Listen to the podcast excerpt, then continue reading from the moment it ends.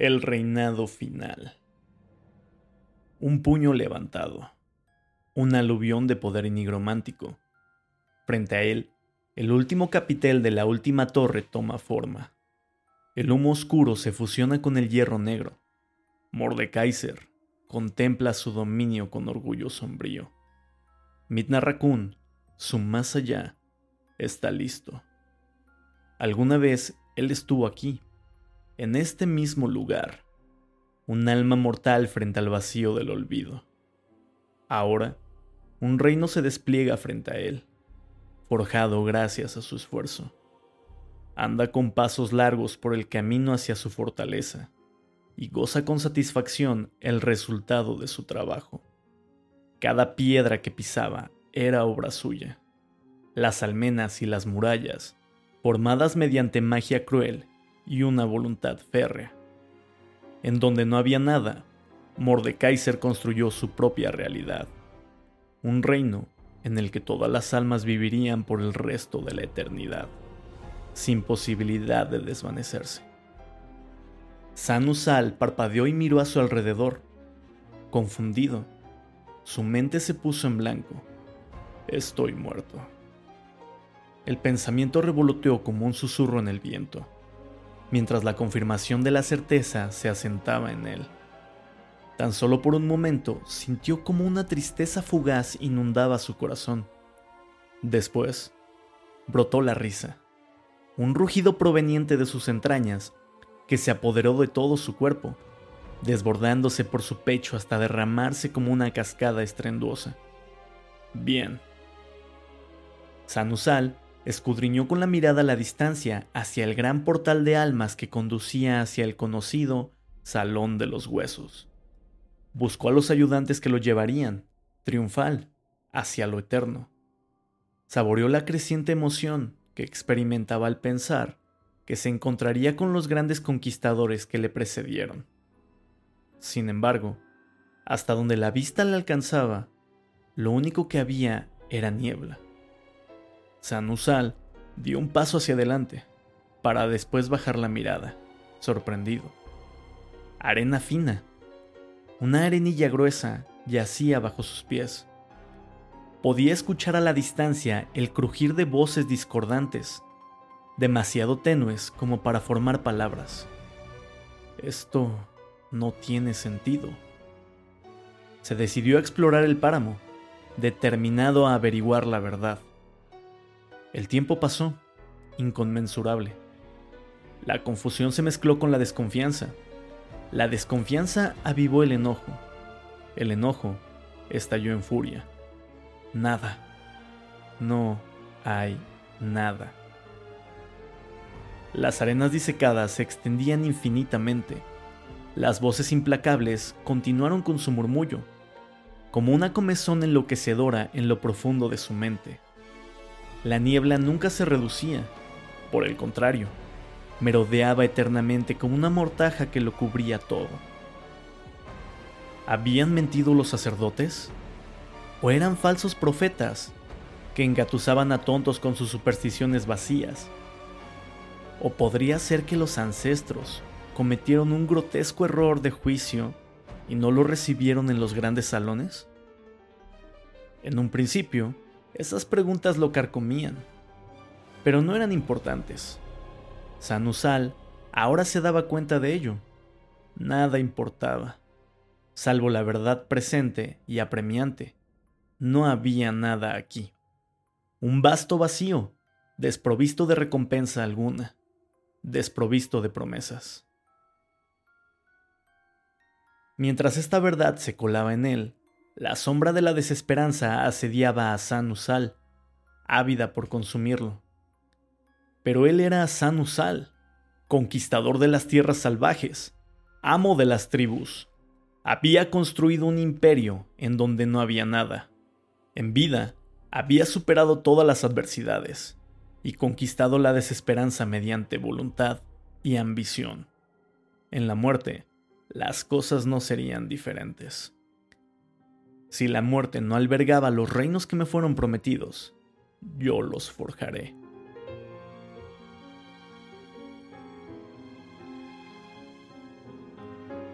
Mordekaiser camina bajo los rastrillos interiores, diseñados a semejanza de los del Bastión Inmortal, su sede de poder mortal. Atraviesa la entrada hacia el gran salón. Ante él se cierne su trono. A su alrededor, en una cacofonía constante, los lamentos eternos de las almas se incrementan y se silencian. Un coro maldito de angustia. Pero Mordekaiser no los escucha. O más bien, los escucha como si fueran el sonido del metal en un campamento de guerra, o el de las botas sobre la grava durante una marcha forzada. Sonidos comunes, irrelevantes en su banalidad. Después de todo, las almas dignas están de pie, alineadas a lo largo del salón. Ninguna de ellas se atreve a hablar. Todo es como debe ser. Mordekaiser avanza hacia su trono.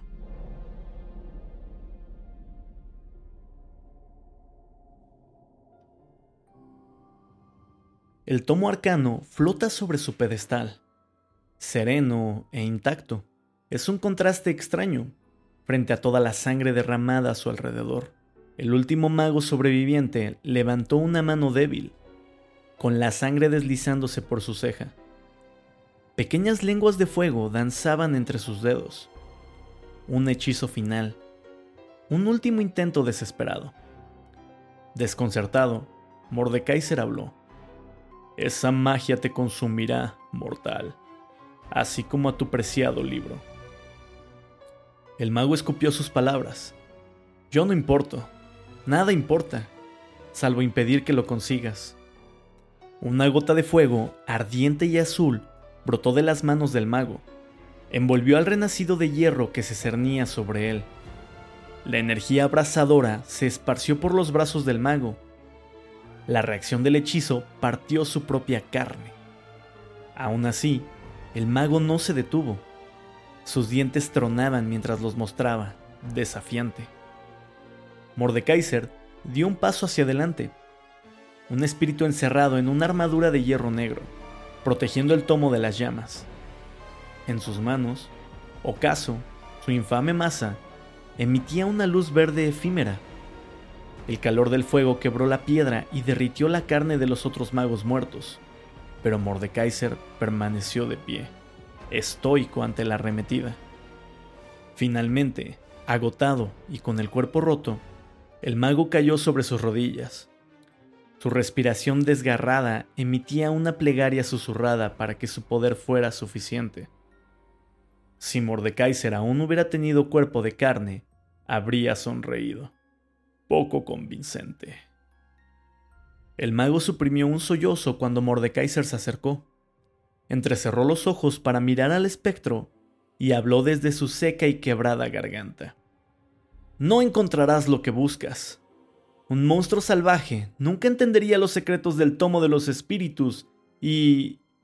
un golpe de la masa. Un estruendo satisfactorio. Otra fuente de sangre se unió a los pegajosos charcos que comulgaban en el salón. Otro mago quebrantado, el decimotercero, cayó al suelo. Mordekaiser se rió. Confundes la brutalidad con la ignorancia. Miró todos los cadáveres alrededor de la habitación y murmuró un verso en la inefable lengua de los muertos. Una lucha lamentable. Liberados de la carne, son todos míos. Golpeó ocaso contra el suelo. Su fulgor incrementó. Parecía que respiraba por cuenta propia. Trece halos de luz emanaron de los cuerpos despedazados, para después hundirse de vuelta en la tierra. Mordekaiser volcó de nuevo su atención en el libro, el cual aún flotaba en su lugar, zumbando con magia espiritual. Otra pieza de conocimiento para sus planes, otro tesoro en su conquista dio un paso adelante para recoger su premio.